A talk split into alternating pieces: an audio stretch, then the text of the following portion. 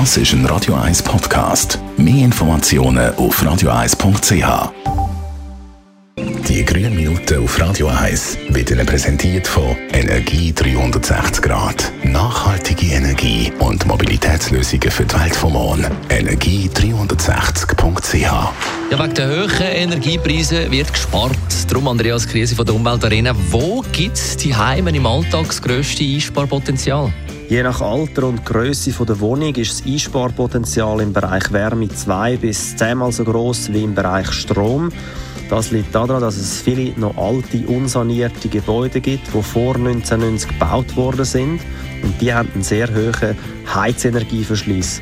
Und darum ist auch die Hebelwirkung in diesem Bereich Raumwärme am grössten. Aber gut, für viele kommt eine Sanierung aus verschiedenen Gründen nicht in Frage. Was gibt es sonst noch für Sparmöglichkeiten, die man direkt umsetzen kann? Ja, also wer kein Geld für eine Sanierung in die Hand nehmen will oder kann, der kann auch sein Verhalten ändern. Wenn man die Raumtemperatur um 1 Grad senkt, spart man 6% Energie.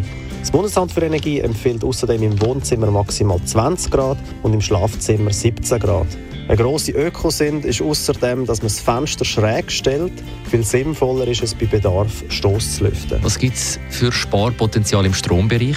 Die meisten erzeugen ihr Warmwasser über einen Elektro- oder Wärmepumpenboiler. Und im Schnitt brauchen wir ca. 50 Liter Warmwasser und davon wird das meiste für das Badzimmer aufgewendet. Spannend zu wissen ist, Duschen braucht 5 bis 10 Mal weniger Energie als Baden. Darum sollte man besonders in diesem Winter vermehrt duschen anstatt baden. Und grundsätzlich ist natürlich so, dass je kälter und je kürzer man duschen, desto besser. Und die Singles unter uns wissen, eine kalte Dusche wirkt sehr belebend. Die grünen Minuten auf Radio 1.